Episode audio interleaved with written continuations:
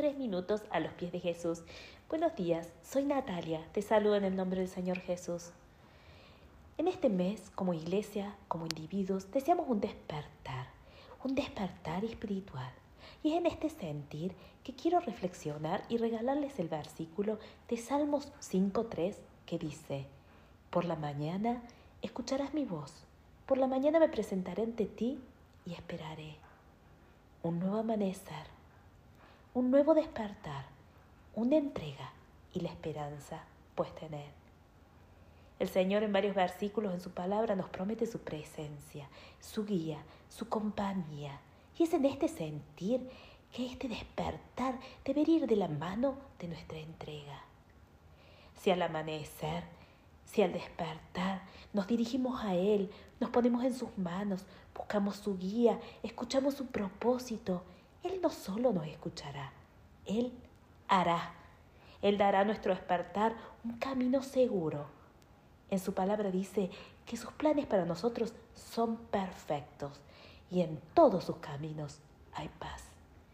¿Acaso no queremos un despertar con un plan perfecto, con paz en nuestro corazón, con Dios como nuestra guía y con nuestro actuar conforme su propósito? El Señor promete su presencia y con ella nuevas fuerzas. Él será quien nos guíe, quien nos impulse a actuar. Solo tenemos que buscarlo en lo íntimo, dirigirnos a Él, escudriñar su palabra, comunicarnos con Él por medio de la oración, de la adoración, reconociéndolo y reconociendo que sin Él no podemos. Busca su guía, su consejo en lo íntimo, es esencial.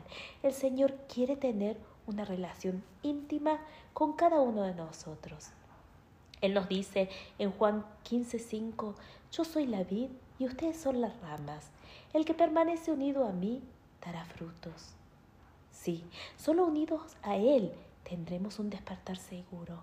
Solo unidos y buscándolo a Él daremos frutos. Solo unidos y buscándolo podremos brillar como el sol de mediodía y así a través de nuestros brillos otros lo verán y creerán en Él. Despertemos el amor en nuestra vida, el amor por Dios, por nuestro prójimo. Busquemos un despertar tomados de su mano, aferrándonos bien fuerte a Él.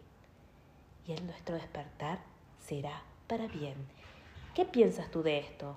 Quiero terminar regalándote una certeza. En Filipenses 4:13 dice, todo lo puedo en Cristo que me fortalece. ¿Y tú? Te invito a que nos visites en iglesialatina.com. Te deseo un día muy bendecido.